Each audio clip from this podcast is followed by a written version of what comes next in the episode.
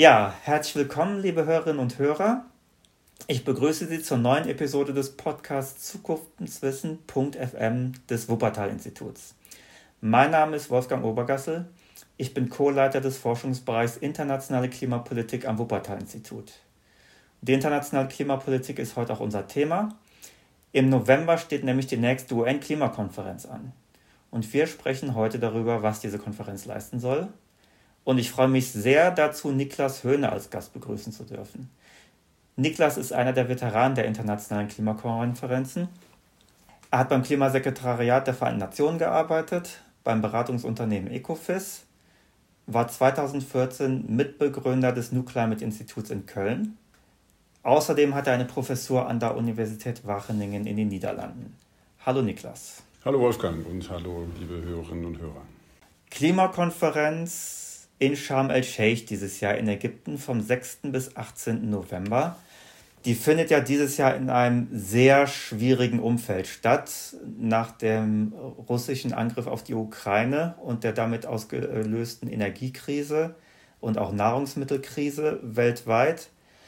Welche Folgen hat diese Krise jetzt? Einerseits werden ja Energieeffizienz und Erneuerbare als Lösungen heiß diskutiert, aber viele halten auch immer noch an fossilen Energien als zumindest kurzfristige Lösungen für die Energieknappheit fest. Niklas, wie ist denn dein Eindruck unterm Strich? Hat diese Krise jetzt, ähm, bringt die Krise einen Schub für erneuerbare Energien, für mehr Klimaschutz? Oder ist es unterm Strich eher so, dass noch weiter die Nutzung von fossilen Energien zementiert wird? Also erstmal nimmt die, die jetzige Energiekrise, die ja durch den russischen Angriff auf die Ukraine ausgelöst ist, Aufmerksamkeit weg vom Langfristthema Klimaschutz hin zu einem Kurzfristthema Energiesicherheit und Sicherheit allgemein. Und da Klimaschutz ja so ein ja, kompliziertes und langfristiges Problem ist, auch wo wir eigentlich sehr viel anders machen müssten, und wo sehr viele Entscheidungen gefällt werden müssten, ist es immer schlecht, wenn die, wenn die Aufmerksamkeit woanders hingeht.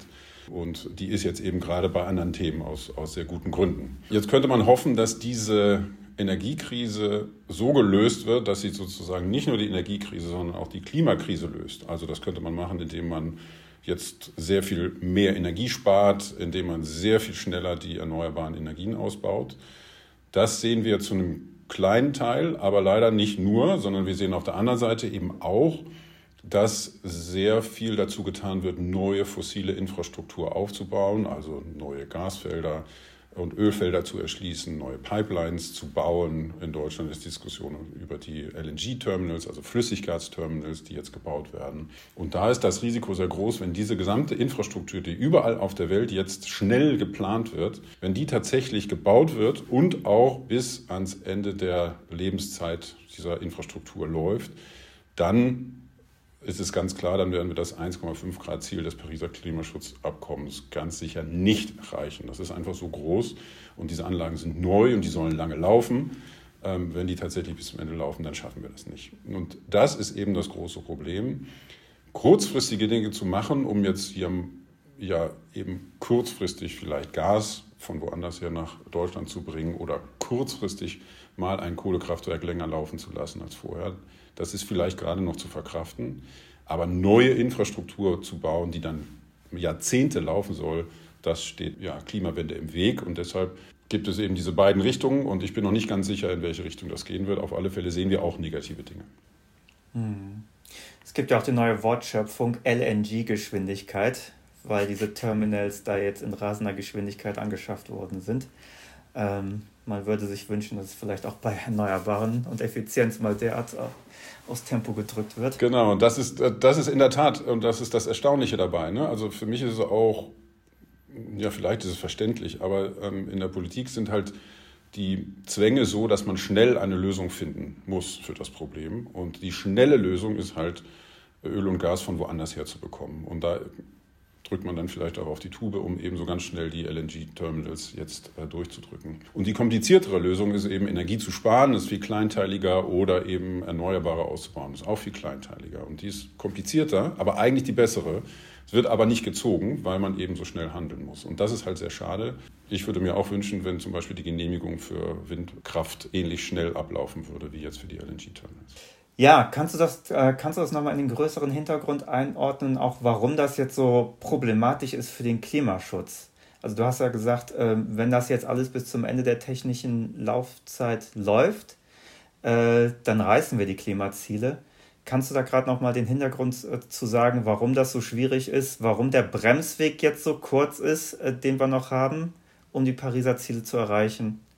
Ja, wir sind ja sehr spät dran mit dem Klimaschutz. Ne? Also wir wissen ja schon seit Jahrzehnten, dass wir was tun müssen und dass die globalen Treibhausgasemissionen reduziert werden müssen.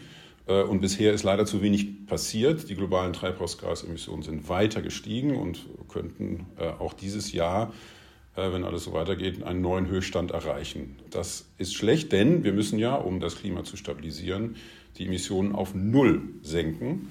Und im Pariser Klimaschutzabkommen steht eben drin, dass wir die globalen Emissionen bis ja, in der zweiten Hälfte des Jahrhunderts auf Null senken wollen. Und wenn wir das 1,5 Grad Ziel ernst nehmen, dann müssen wir eben die CO2-Emissionen, also nur Kohlendioxid-Emissionen, auf Null bringen bis Mitte des Jahrhunderts. Also wir müssen eigentlich komplett aus Kohle, Öl und Gas aussteigen bis Mitte des Jahrhunderts. Überall, nicht nur in Deutschland, sondern in der ganzen Welt.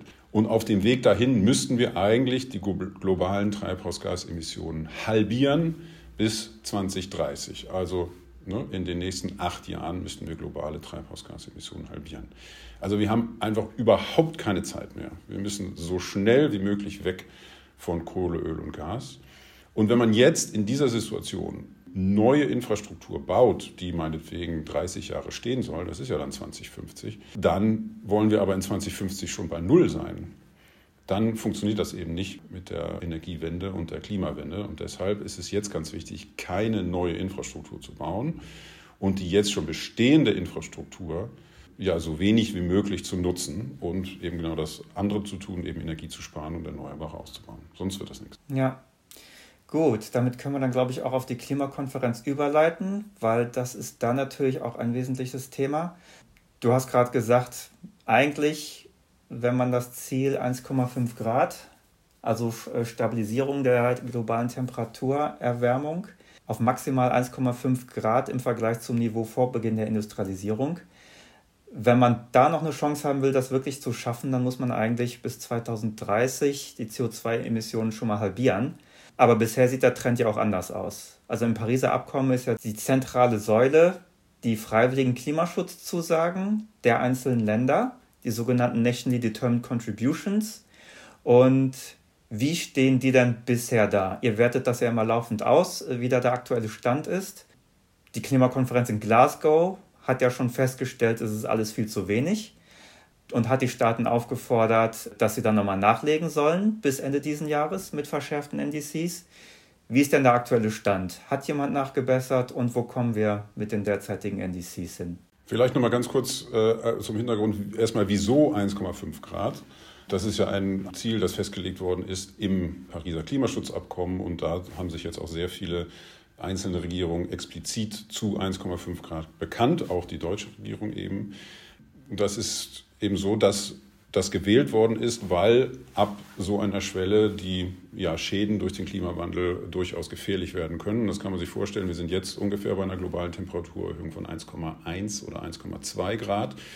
Und wir sehen jetzt schon bei dieser Temperaturerhöhung Auswirkungen, die wirklich irgendwann nicht mehr beherrschbar sind. Ne? Also wir haben Dürren in Deutschland, ein Großteil des Waldes stirbt, wir haben die Flut im Ahrtal, wir haben große Stürme in Kalifornien gehabt, Überschwemmungen in Bangladesch. Feuer in Sibirien. Also wirklich Dinge, wo man denkt, oh, oh je, da kann man, irgendwann äh, wird es sehr schwierig, damit umzugehen. Und das ist quasi jetzt schon zum Teil schwierig. Und das ist jetzt bei 1,1 bis 1,2 Grad. Und bei 1,5 Grad wird das alles noch deutlich mehr. Äh, und bei 2 Grad ja eben noch mal mehr. Und da kann man sich schnell vorstellen, dass es wirklich wichtig ist, bei 1,5 Grad aufzuhören und dass das keineswegs ein wirklich ja, sicheres Szenario ist. Da passieren immer noch Dinge, die ähm, wollen wir eigentlich so nicht haben. Also mindestens 1,5 Grad. Und jetzt ist es ja in der Tat so, dass die Länder unter dem Pariser Klimaschutzabkommen einzelne Vorschläge gemacht haben, wie viel Emissionen sie reduzieren wollen, eben diese National Determined Contributions. Und die, wenn man die alle zusammenzählt, dann stabilisieren wir ungefähr die Treibhausgasemissionen bis zum Jahr 2030. Also wir erreichen ungefähr dasselbe Niveau wie heute. Aber für 1,5 Grad sollten wir ja eigentlich die globalen Treibhausemissionen halbieren bis 2030. Also wir sind mit allen Vorschlägen, die Länder gemacht haben, emittieren wir im Jahr 2030 doppelt so viel, wie wir eigentlich sollten für das 1,5 Grad Ziel. Also wir sind nicht so ein bisschen daneben, wir sind vollkommen daneben. Es muss also deutlich mehr passieren. Und genau diesen Punkt hat man letztes Jahr bei der letzten Klimakonferenz in Glasgow als solchen akzeptiert und hat gesagt, okay, jetzt müssen alle Länder nochmal nachlegen und im Jahr 2022 nochmal überlegen, können sie noch mehr vorlegen, äh, damit eben diese riesige Lücke geschlossen werden kann. Das war die Hoffnung. Dann ist die äh, Energiekrise und die russische Invasion dazwischen gekommen. Und leider hat bis jetzt fast kein einziges großes Land seine Klimazusage erhöht in diesem Jahr. Das einzige große Land, was wirklich einen Unterschied macht, ist Australien.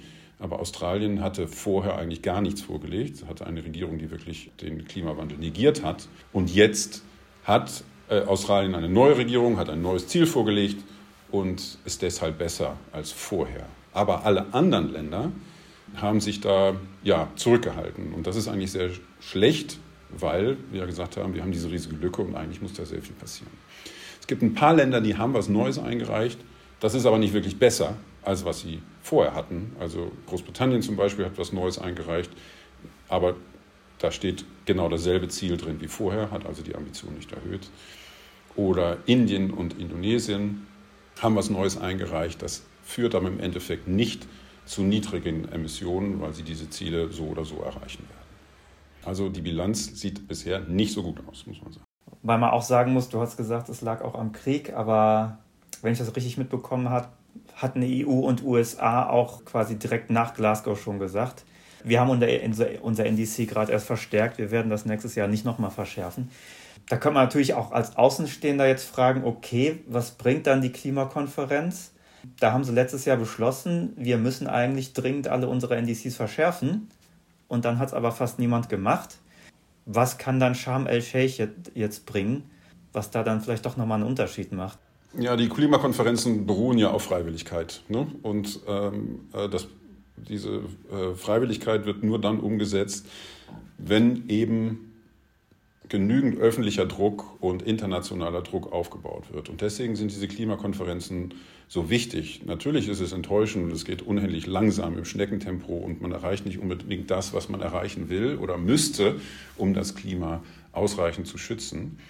Aber es ist leider der einzige Weg und deshalb sind diese Konferenzen so wichtig, weil sie eben nochmal neuen Druck ausüben. Jetzt in den Wochen vor der Konferenz kommen jede Menge Berichte raus, die genau das sagen. Wir haben noch nicht genug gemacht. Es muss mehr passieren und wir sind weit, meilenweit weg von den Zielen, die wir uns eigentlich gesetzt haben. Und alle Länder müssen nochmal nachlegen. Und so kommt das eben wieder aufs Tablett. Und hoffentlich ist es dann so, dass Länder sich auch Gedanken machen und noch mehr tun, als sie bisher tun wollen. Bei USA und EU ist immerhin zu vermelden, die USA hat ein neues Klimaschutzgesetz umgesetzt und hat dadurch eben die Hoffnung geweckt, dass USA tatsächlich auch sein Ziel erreicht. Das war vorher eben noch nicht der Fall. Da hat die neue Regierung ein neues Ziel vorgelegt, aber musste eben noch politische Maßnahmen umsetzen, um es auch tatsächlich zu erreichen. Das ist jetzt sehr viel wahrscheinlicher geworden mit dem neuen Klimaschutzgesetz in den USA. Das ist eine gute Nachricht. Das zeigt, dass eben der zweitgrößte Emittent, die USA, in die richtige Richtung geht. Und auch in der EU gibt es kleine Schritte. Die EU will ja das eigene Klimaschutzziel mit politischen Maßnahmen erreichen. Und wenn alle die politischen Maßnahmen, die derzeit innerhalb der EU diskutiert werden, tatsächlich auch umgesetzt werden, dann würde die EU das selbstgesteckte Ziel übererfüllen im Jahr 2030. Und das ist ja eigentlich auch gut. Darum geht es ja, dass man nicht nur Ziele setzt, sondern die dann auch erfüllt und in dem Fall der EU sogar hoffentlich übererfüllt. Das sind für mich immerhin zwei positive Nachrichten, äh, die man da vermelden kann. In der Tat, ja. Also die Funktion der Klimakonferenz oder das Wichtige daran ist, dass es sie überhaupt gibt, weil sie eben immer jedes Jahr einen politischen Moment schafft, wo die öffentliche Aufmerksamkeit auf dem Thema ist und wo auch die Entscheidungsträgerinnen und Entscheidungsträger dann jedes Mal Rechenschaft ablegen müssen. Was machen sie jetzt eigentlich? Was wollen sie machen? Genau, das ist halt sehr wichtig und dafür muss man dann auch diese, ähm, muss es dann auch Institutionen oder Projekte geben, die die einzelnen Akteure zur Rechenschaft bringen und zur Rechenschaft ziehen und eben schauen, was ist versprochen worden und was davon ist eingehalten worden und was nicht. Und das ist halt eine sehr, sehr wichtige Funktion. Und da gibt es unterschiedliche Institutionen, die das machen. Es gibt den offiziellen Prozess innerhalb der UN und es gibt den wissenschaftlichen Prozess innerhalb vom UNEP Emissions Gap Report, also das Umweltprogramm der Vereinten Nationen, äh, gibt jedes Jahr so einen, einen Lückenbericht heraus. Und dann gibt es einzelne Projekte, wie wir eins haben, eben der Climate Action Tracker. Ja. Ein Beitrag, den die Konferenz jetzt leisten soll, um das Problem zu lösen, ist die Ausarbeitung eines Arbeitsprogramms, um den Ehrgeiz und die Umsetzung beim Klimaschutz zu stärken. Work Program to Enhance Mitigation, Ambition and Implementation. Wie siehst du das? Was könnte dieses Arbeitsprogramm bringen? Wie sollte es aussehen, damit es wirklich dazu beiträgt, dass es schneller vorangeht? Ja, das ist eben so ein Versuch, innerhalb des eng gesetzten Rahmens äh, der Vereinten Nationen äh, Länder dazu zu bewegen, noch ein bisschen mehr zu tun. Äh, und die Vereinten Nationen haben eben einen sehr eng gesetzten Rahmen und dass sich Länder international auf die Füße treten, sozusagen gucken, okay, has, hat dieses Land genug gemacht und könnte es noch mehr machen, das ist immer sehr schwierig, weil eben ja, Länder souveräne Staaten sind und es geht hauptsächlich darum, ja, Informationen zu teilen, wie man noch mehr machen könnte. Was ich mir wünschen würde, ist ehrlich gesagt ein, ja, ein Expertengremium, das sich jedes Land einzeln anguckt und für jedes Land einzeln Vorschläge macht, was denn besser gemacht werden könnte. Das ist dann nicht verpflichtend, sondern das sind dann einzelne, sehr länderspezifische Vorschläge, weil jedes Land ist anders. Jedes Land kann bestimmte Dinge tun und vielleicht andere nicht. Und wenn man sich immer die Nachbarländer anguckt, was haben die denn gemacht, dann kann man vielleicht ein paar Informationen finden und auch sehen, dass Länder noch mehr machen könnten. Diese sehr länderspezifischen Vorschläge, die sind, wie gesagt, immer sehr kritisch betrachtet worden in dem UN-Prozess. Aber das finde ich eigentlich schade. Ich sehe das nicht als jemanden auf die Füße treten, sondern ich sehe das eher als sehr spezifische Hilfestellung, mehr machen zu können. Und da würde ich mir wünschen, dass die Länder das mehr auch so verstehen als Hilfestellung und nicht als Angriff. Ob das nachher durchkommt, weiß ich nicht. Wahrscheinlich eher nicht. Aber äh, ich würde es mir trotzdem wünschen. Weil das wäre wirklich was Neues. Ja? Das wäre ein neuer Schritt. Und das wäre weniger nur reden, sondern das wäre dann sehr konkret länderspezifische Möglichkeiten, was man machen kann. Ah, ja. Ja, sind wir gespannt. Bei den Zwischenverhandlungen im Juni gab es ja leider noch nicht so große Fortschritte, was die Ausarbeitung dieses Arbeitsprogramms angeht. Ja, weil, man, weil einem so ein bisschen die Ideen ausgehen. Ne? Also man hat ja schon quasi alles versucht. Es gibt, es gibt das schon. Es gibt schon eine Bestandsaufnahme. Es gibt, äh, ne, die Länder müssen berichten, dann schauen sich das Experten an und so weiter. Also es viele Dinge, die man sich ausdenken könnte, die gibt es schon. Insofern irgendwann sind die Ideen zu Ende.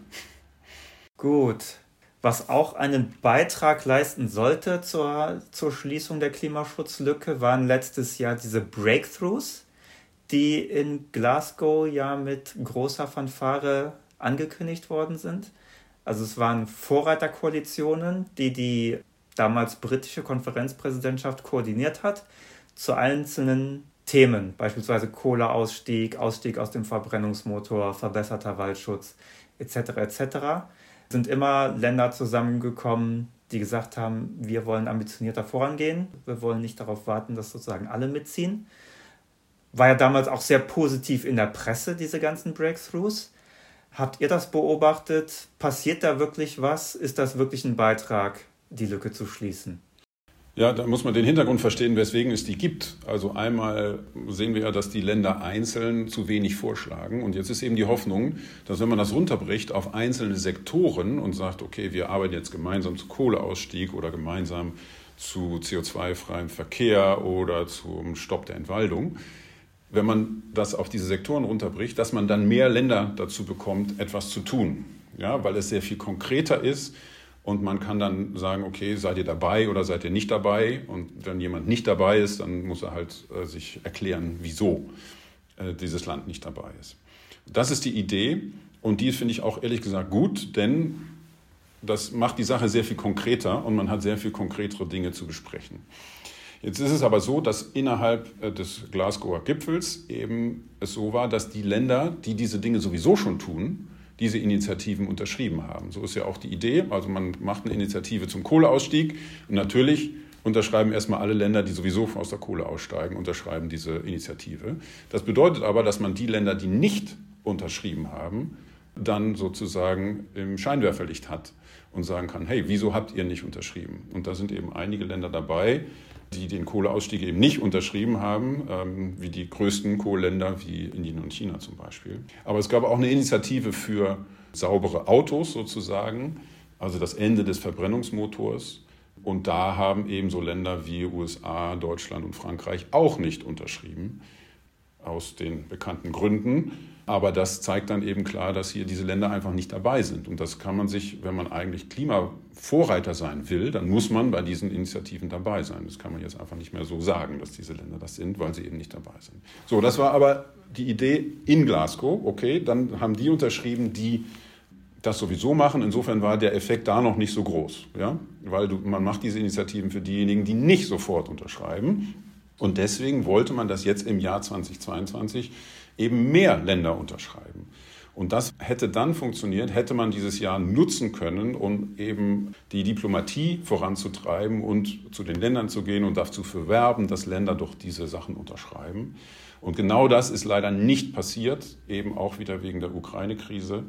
Ähm, und deshalb muss man sagen, dass jetzt ein Jahr später sich nur sehr wenig getan hat bei, der, äh, bei den Teilnehmerlisten dieser Initiativen und dass ja, die Großen, die man eigentlich dabei haben sollte, eben immer noch nicht dabei sind. Der Zug ist noch nicht abgefahren. Ich glaube, das ist immer noch wichtig, dass das passiert und diese Initiativen finde ich auch immer noch gut. Aber da muss eben jetzt mehr passieren, damit eben mehr Länder daran teilnehmen, damit diese Initiativen tatsächlich auch ihre Wirkung entfalten können. Eine Initiative, die das möchte ich noch erwähnen, die, die fand ich sehr interessant. Und zwar ist es äh, die, dass Länder aufhören wollen, äh, fossile Energieträger im Ausland zu unterstützen. Also wir wollen ja weg von Kohle, Öl und Gas und jetzt ist es so, dass die Industrieländer oft durch ihre Entwicklungsbanken oder durch Exportgarantien fossile Infrastruktur unterstützen in anderen Ländern und das ist eigentlich nicht konform mit dem Pariser Abkommen, das soll aufhören. Und Deutschland hatte sich immer geweigert, das sowas zu tun, sowas zu unterschreiben. Und in Glasgow, das war noch während der Verhandlungen der Ampel, hat dann aber trotzdem Deutschland unterschreiben können. Das war ein Durchbruch. Da hat diese Initiative tatsächlich zu einer Änderung geführt. Also Deutschland hat unterschrieben, die fossile Infrastruktur nicht mehr im Ausland fördern zu wollen. Das war gut, da hat die Initiative funktioniert.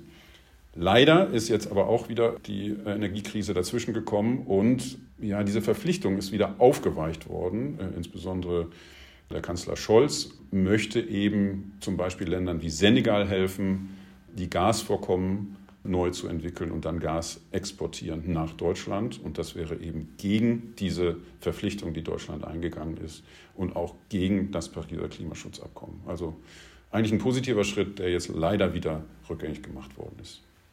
Mhm. Also der Ukraine-Krieg reißt wirklich viel wieder ein, was vorher mühsam aufgebaut worden ist. Genau, das ist eben das, das ist das. Wenn man sieht, wie langsam diese Klimaverhandlung geht und wie, wie viele Jahre man arbeitet, damit es sowas gibt und dann zack, kommt eben auf einmal so eine Krise und dann fällt das alles in sich zusammen. Das ist halt sehr, ja, äh, sehr frustrierend anzusehen, weil das man eben lange braucht, um etwas aufzubauen, aber es, äh, man kann es sehr schnell wieder zerstören.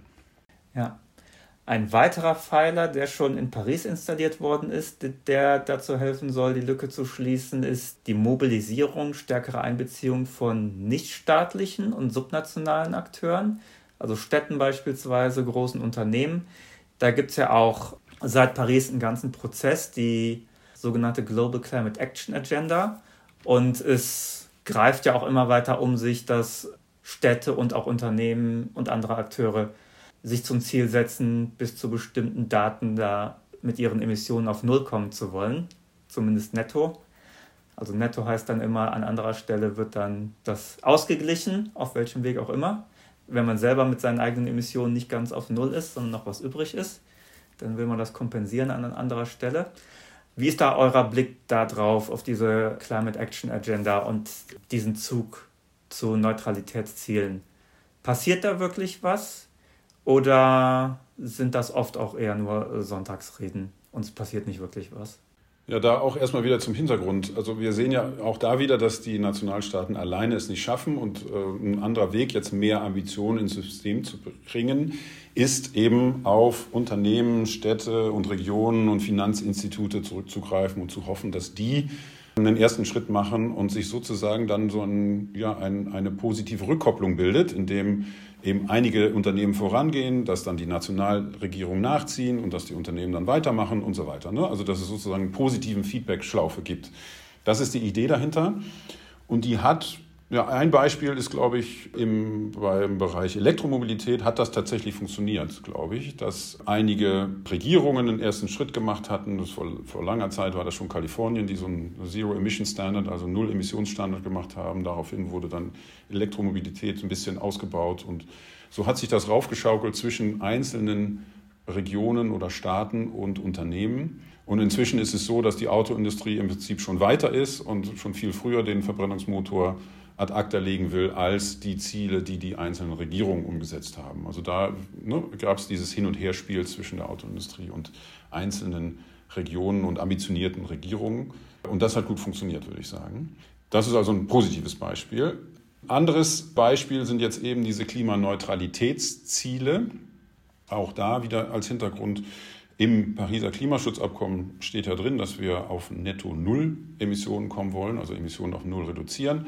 Und deshalb ist es sehr so, dass sehr viele Unternehmen sich auch Ziele gesetzt haben, eben auf Null zu gehen.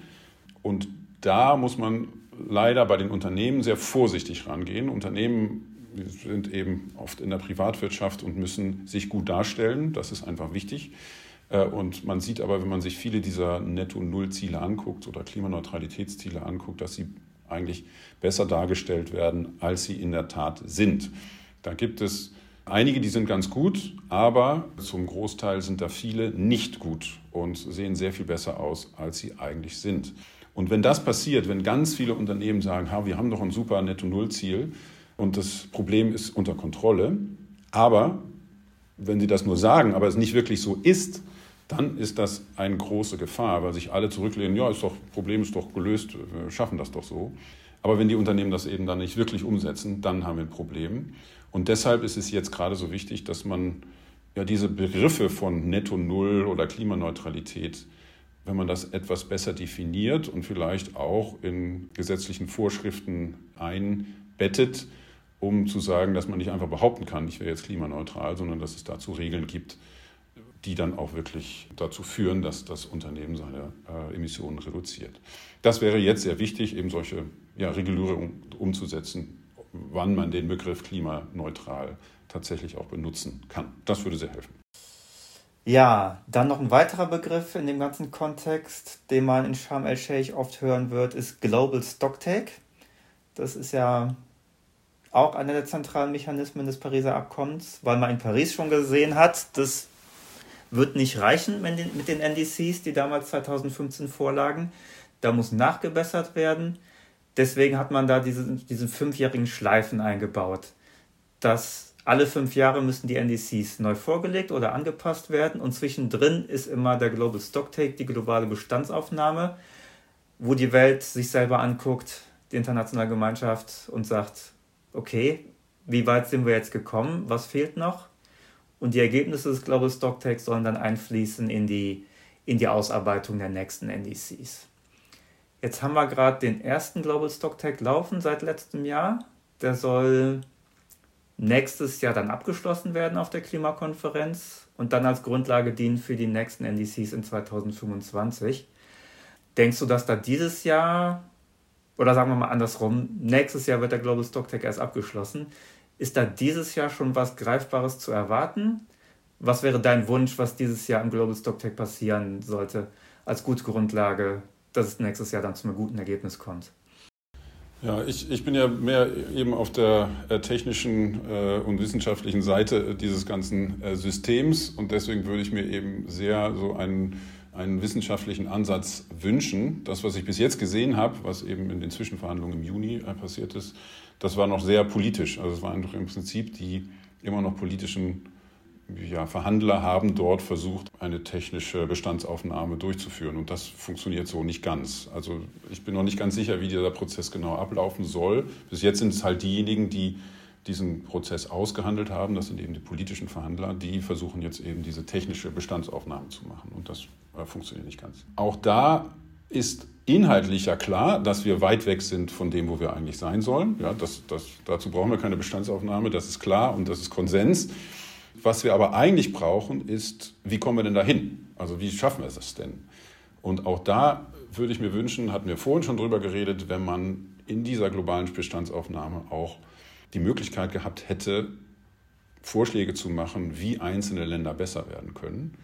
Und da gibt es so einen kleinen äh, Fehler im System. Da hat man sich recht früh in den Verhandlungen geeinigt, dass es eben nicht länderspezifisch sein soll in dieser globalen Bestandsaufnahme, sondern es soll eine globale Bestandsaufnahme sein. Also länderspezifische Dinge haben da eigentlich nichts zu suchen, laut der politischen Entscheidung. Und das ist aus meiner Sicht einfach eine, ja, eine vertane Chance, weil das wäre die Möglichkeit zu sagen, hey, hier dieses Land A oder Land B könnte das und das noch machen, weil es eben das Nachbarland äh, genauso macht und damit gute Erfahrungen gemacht hat. Sowas wäre sehr, sehr hilfreich aber ist eben leider im jetzigen Modell nicht zu schaffen. Und das ist aber, das Interessante ist ja, dass wir den offiziellen Prozess haben, wo das nicht geht, aber es gibt in vielen dieser Prozesse auch einen inoffiziellen Prozess, also außerhalb der offiziellen Verhandlungen gibt es dann andere Institutionen, die eben ähnliche Dinge tun, die dann mehr Freiheiten haben und die dann diese Dinge machen können. Und so würde ich hoffen, dass es neben dem offiziellen Prozess der wahrscheinlich sehr langsam vorangehen wird, noch einen inoffiziellen gibt, der sehr viel mehr machen kann und der vielleicht eben diese länderspezifischen Vorschläge dann auch erarbeiten kann. Also wieder die Funktion der Konferenz als Plattform zu dienen oder als Aufmerksamkeitsfokus. Auch wenn die Konferenz selber nicht so viel voranbringt, vielleicht ist sie aber eine Gelegenheit für andere daran anzudocken, die Aufmerksamkeit der Öffentlichkeit zu nutzen, um, um Druck aufzubauen. Genau, so funktionieren die Konferenzen ja auch und so sind zum Beispiel sind ja sehr viele Journalisten bei den Konferenzen, die nach draußen berichten, was da passiert und die schauen sich eben nicht nur den offiziellen Teil an, sondern eben auch alles, was drumherum passiert. Und diese Dinge, diese inoffiziellen Prozesse oder inoffiziellen Analysen, die es da gibt, die sind sehr, sehr wichtig und die werden eben auch nach außen getragen und haben deswegen auch einen wichtigen Einfluss auf das ganze Geschehen in der Konferenz. Dann ein weiteres wichtiges Thema äh, wird das Geld sein. Da haben wir ja auch einen Hintergrund, der schon lange zurückgeht, dass schon in der Klimarahmenkonvention von 1992 ja steht, dass die sogenannten entwickelten Länder, die sogenannten entwickelten Länder, die sogenannten Entwicklungsländer unterstützen sollen, finanziell mit Technologietransfer und mit Kapazitätsaufbau. Und 2009 auf der Konferenz von Kopenhagen haben die Industrieländer ja dann zugesagt, dass sie ab 2020 jährlich 100 Milliarden US-Dollar zur Verfügung stellen wollen. Und jetzt haben wir inzwischen die Zahlen auf dem Tisch. Das Ziel ist nicht erreicht worden. Es ist deutlich verfehlt worden, je nach Quelle mehr oder weniger knapp. Und das vergiftet natürlich auch das Verhandlungsklima, wenn die Entwicklungsländer feststellen müssen, dass die Industrieländer ihre Finanzzusagen nicht einhalten und gleichzeitig die Industrieländer aber von den Entwicklungsländern, insbesondere von großen Schwellenländern, auch mehr Anstrengungen bei den Emissionsreduktionen einfordern. Denkst du, dass da auf der Konferenz einen Fortschritt geben wird bei dem Thema, dass die Industrieländer dann nochmal nachlegen? Oder hast du da bisher was gehört? Leider noch nicht viel, aber ich, ich, stimme dir zu, dass das ein fundamentales Thema ist bei den Klimaverhandlungen. Ne? Also es ist ziemlich klar, dass die Industrieländer die größte Verantwortung haben am äh, Klimawandel, weil sie früh angefangen haben, CO2 zu produzieren und dass die Leidtragenden die Entwicklungsländer sind und dass es da einen finanziellen Transfer geben muss. Und der ist anerkannt, aber er wird leider eben nicht mit Geld gefüllt. Es gibt eben dieses Ziel von 100 Milliarden, das man dort erfüllen will, aber nicht erreicht hat. Immerhin war schon mal interessant, dass man in Glasgow das auch zugegeben hat, dass man es nicht erreicht hat. Das war vorher immer so ein bisschen vage, weil man nicht so genau wusste, wie berechne ich das denn jetzt. Aber immerhin hat man zugegeben, es reicht nicht und deswegen müsste man jetzt nachlegen. Hat man aber noch nicht. Ich habe noch nicht wirklich große neue Zusagen gehört. Und das finde ich eigentlich ja auch wieder enttäuschend, denn die Größenordnung ist ja jetzt gar nicht so groß. Ja, wir reden ja über Milliardenbeträge die ganze Zeit, auch wegen der Ukraine-Krise. Also nochmal, es geht hier um 100 Milliarden pro Jahr, die mobilisiert werden sollen. Also nicht all das ist äh, öffentliches Geld, sondern ein Teil davon wird eben indirekt mobilisiert. Und wenn man öffentliches Geld nimmt, das mobilisiert dann privates Geld. Also es geht nur ein Teil von den 100 Milliarden, kommen wirklich aus öffentlichen Haushalten und das global pro Jahr. 100 Milliarden. Und wir haben jetzt in der Ukraine-Krise gerade in Deutschland eben 200 Milliarden nur für die Gaskrise mobilisiert. 200 Milliarden. Und Deutschlands Beitrag zur Klimafinanzierung ist irgendwo zwischen 4 und 6 Milliarden pro Jahr. 4 und 6 Milliarden. Das ist fast nichts im Vergleich zu den 200, die wir gerade für Gas locker gemacht haben. Und Deutschland hat auch versprochen, diesen Beitrag zu erhöhen, hat es aber auch dieses Jahr noch nicht getan. Es gibt Versprechungen, dass das vielleicht passiert, aber im jetzigen Haushalt ist es noch nicht drin. Es ist also noch nicht höher als vorher. Und das ist, ja, das ist sehr enttäuschend, weil das im Großen und Ganzen sind das kleine Beträge, sind natürlich immer noch Milliarden, aber äh, wenn man das Ganze sich anschaut, ist es, es ist relativ wenig. Und selbst diese Beträge kommen nicht zustande. Und da können die ja, Entwicklungsländer zu Recht enttäuscht sein und sagen, ja, das, so, so wird das nichts, das muss mehr werden. Ja, also ich fand das auch sehr schlagend, äh, die Relation, als wir letztes Jahr die Flutkatastrophe hier in Deutschland hatten. Da hat Scholz damals ja als Finanzminister, glaube ich, 40 Milliarden mobilisiert, um die Schäden von dieser einen Flutkatastrophe wieder zu beheben. Also ein Extremwetterereignis in Deutschland, 40 Milliarden Euro aus dem öffentlichen Haushalt. Und dann haben wir auf der anderen Seite als Ziel 100 Milliarden für die Entwicklungsländer weltweit für Anpassung und für Reduktion von Treibhausgasemissionen. Also das fand ich immer eine sehr schlagende Illustration, was da die Verhältnisse sind. Genau, 50 bis 60 Milliarden gibt Deutschland jedes Jahr für umweltschädliche Subventionen aus. Also das ist auch nochmal eine, Zahl, die eben Größenordnung größer ist als das, was Deutschland für Entwicklungsländer eben für die Anpassung und für Emissionsreduktion ausgibt. Also das, das sind, die Größenordnungen sind einfach falsch und das ist enttäuschend, muss man sagen. Ja, und abgesehen von den, abgesehen von den Summen wird es auch einen großen Streit geben um das Thema Verluste in Schäden, Loss und Damage. Das hatten wir eingangs schon besprochen. Die nehmen weltweit rasant zu, schon, schon beim jetzigen Temperaturniveau. Das ist eine der zentralen Forderungen der Entwicklungsländer auch, dass sie auch bei den Verlusten und Schäden unterstützt werden, finanziell aus den Industrieländern, dass, dass sie damit umgehen können.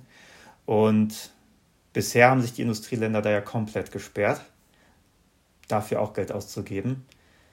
Also als Hintergrund bisher haben wir bei den Finanzierungen immer die, immer die Säulen Mitigation, Reduktion von Treibhausgasemissionen und wir haben Anpassung an die Folgen des Klimawandels als etabliertes Thema.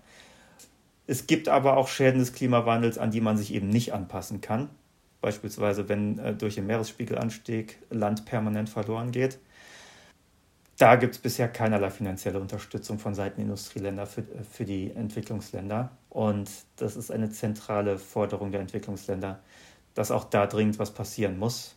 Und wenn man sich anguckt, was allein dieses Jahr in Pakistan passiert ist, mit den Überschwemmungen und auch in anderen Ländern, wäre das, denke ich, auch dringend erforderlich, dass da mehr passiert. Ja, auf alle Fälle. Und äh, auf der politischen Seite gibt es halt diesen, die ja, die Bewegung der Industrieländer, dass sie das eigentlich auf alle Fälle vermeiden wollen, weil es potenziell ein Fass ohne Boden ist. Insbesondere die USA ist da, glaube ich, steht da auf der Bremse, weil wenn die USA eben verklagt werden kann für die hohen historischen Emissionen, die es hat und dadurch die Schäden, die dadurch entstehen, könnte das eben signifikante hohe Summen sein, die eben die amerikanische Regierung unbedingt vermeiden will, dass man überhaupt darüber redet, dass man das überhaupt zulässt. Und insofern ist die Hoffnung der Entwicklungsländer natürlich aus meiner Sicht zu Recht, die fordern, dass es das endlich geben muss. Aber da alle Dinge immer nur einstimmig beschlossen werden können bei den Klimaverhandlungen, muss man wirklich alle Länder mit, mitnehmen. Und hier insbesondere eben auch die USA. Und da sehe ich noch keine Verhandlungsbereitschaft, dass die sich bewegen werden, um zu sagen, hier, das akzeptieren wir als Möglichkeit, Geld fließen zu lassen. Das ist auch unglücklich, muss man, muss man sehen. Da ist, glaube ich, sehr wichtig in diesem Thema, das, ja, das ist ja ähnlich wie Reparationszahlungen im Prinzip. Da muss man irgendwie mal eine Einigung finden und sagen, okay, wir akzeptieren das. dann sagen, okay, so und so viel könnte das sein und das dann sozusagen festmachen als Paket. Aber da scheinen wir eben noch nicht zu sein. Ja, und das wird auf jeden Fall ein wesentliches Thema auch in Sharm el-Sheikh werden. Da wird man viel drüber hören, denke ich. Dann noch im Kontext Finanzierung. Glasgow hat ja einige Innovationen, haben schon über ein paar gesprochen. Eine weitere Innovation im Kontext Finanzierung waren die sogenannten Just Transition Partnership, die damals zwischen einigen Geberländern und Südafrika geschlossen worden ist. Äh, Just Transition heißt, alle werden mitgenommen. Der Klimaschutz wird ja große Strukturveränderungen mit sich bringen, wenn man das wirklich ernsthaft angeht. Wenn man wirklich ernsthaft in kurzer Zeit aus den fossilen Energien aussteigen will ist ein großes, großes Thema natürlich beispielsweise Arbeitsplätze. Was sollen die ganzen Kohlekumpel machen? Wo es ja insbesondere in äh, Südafrika auch eine ganze Menge von gibt. Das Land ist ja bisher extrem abhängig von der Kohleförderung und Verstromung.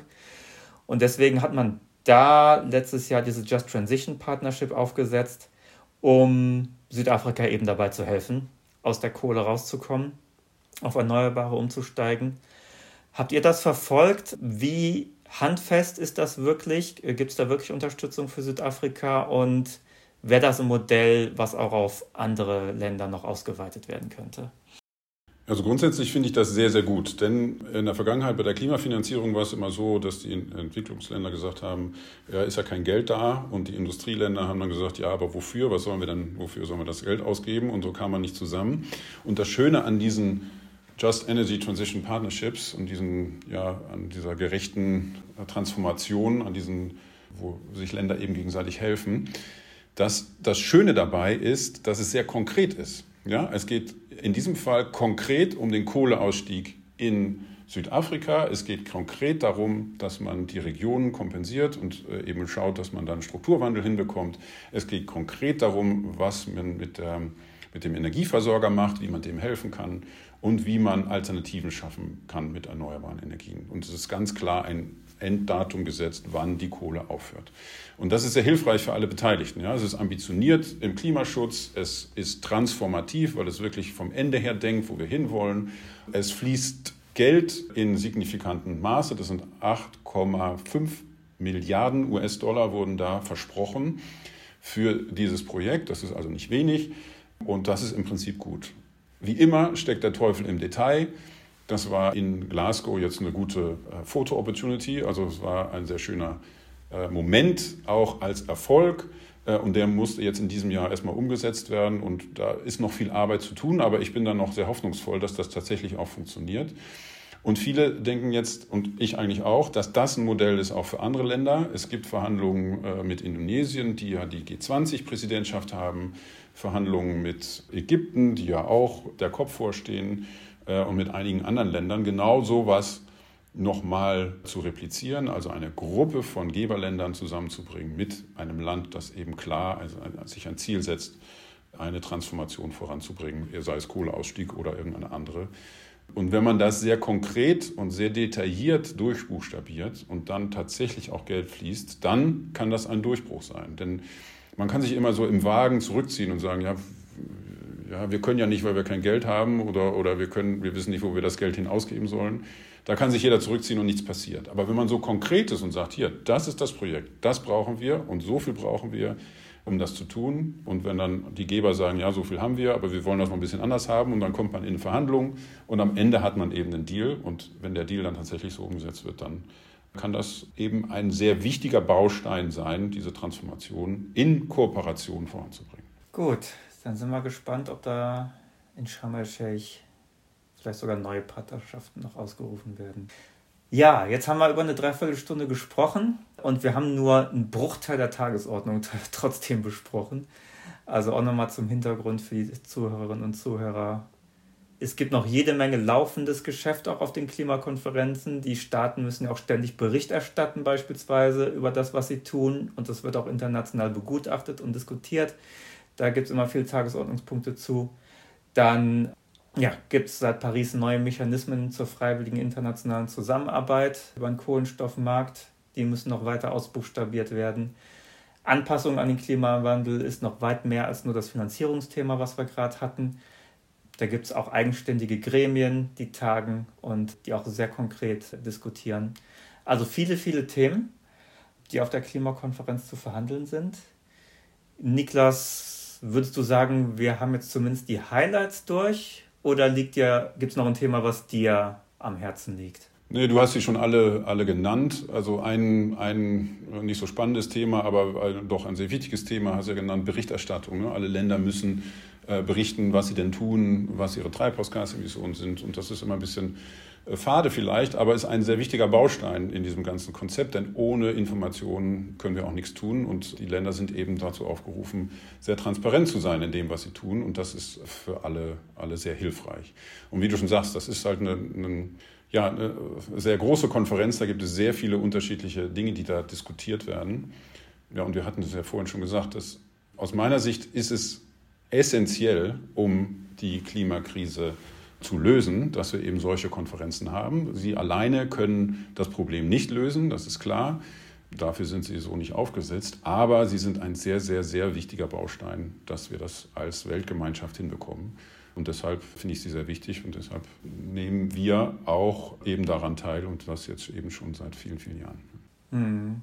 Und ich denke, man kann ja auch beobachten, dass diese Konferenzen diese Funktion auch wirklich ausfüllen, politische Legitimation zu bieten und als Aufmerksamkeitsverstärker zu funktionieren.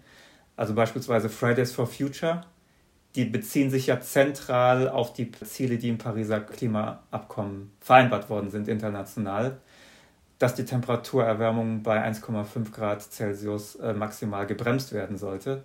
Das ist ihre, ihre zentrale Legitimationsgrundlage, dass sie sagen, ihr habt das jetzt in Paris vereinbart und jetzt müsst ihr das auch umsetzen. Da seid ihr jetzt rechtlich zu verpflichtet. Und damit hat Fridays for Future ja auch Zehntausende Leute auf die Straße gebracht. Und also aus meiner Beobachtung würde ich sagen, die deutsche Klimapolitik ist bei weitem noch nicht so weit, wie sie sein müsste. Aber ohne Fridays for Future hätten wir noch viel weniger geschafft in den letzten Jahren. Und Fridays for Future gäbe es vermutlich, denke ich, nicht in dieser Form, wenn es die internationalen Klimakonferenzen nicht gäbe. Äh, ganz bestimmt. Also das, äh, da stimme ich dir voll zu. Und ähm, ja, ich äh, beobachte die Klimaverhandlungen jetzt ja schon seit über 25 Jahren. Und es geht eben langsam voran. Es ist ein zähes Geschäft, äh, aber es geht voran.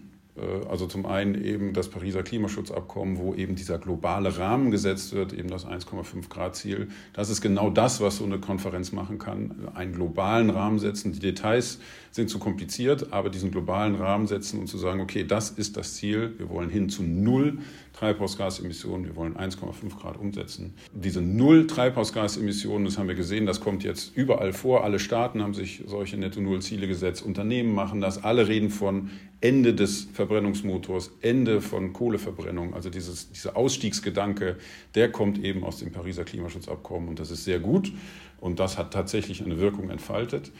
Und dann eben, wie du schon sagst, äh, die Fridays for Future Bewegung. Ohne die wären wir lange nicht so weit, wie wir jetzt sind.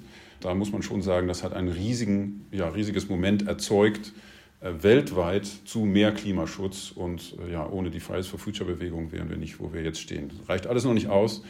Aber das ist sehr, sehr wichtig und auch aus meiner Sicht, der ich eben schon lange dabei bin, sehr schön zu sehen, ehrlich gesagt, dass die junge Generation aufsteht und sagt, hey, was macht ihr hier eigentlich? Wir äh, entwickeln uns hier in Richtung Katastrophe und keiner tut irgendwas. Ihr ignoriert die Krise.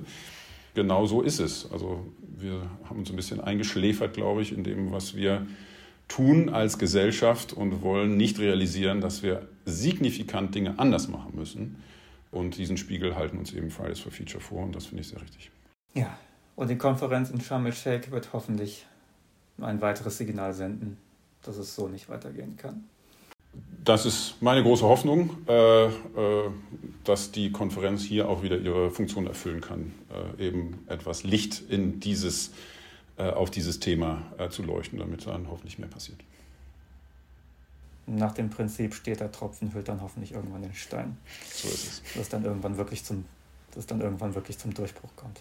Ja, vielen Dank, Niklas, dass du dir die Zeit genommen hast, aus deiner Sicht einzuordnen, wie, wie wir beim Klimaschutz stehen und was von der Konferenz zu erwarten und zu erhoffen ist.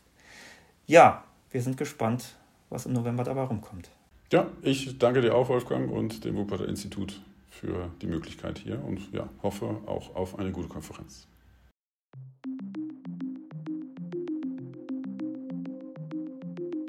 Das war eine Episode des Podcasts Zukunftswissen.fm des Wuppertal-Instituts. Alle Episoden des Podcasts und noch viele weitere Informationen zur Nachhaltigkeitsforschung am Wuppertal-Institut findet ihr unter www.zukunftswissen.fm.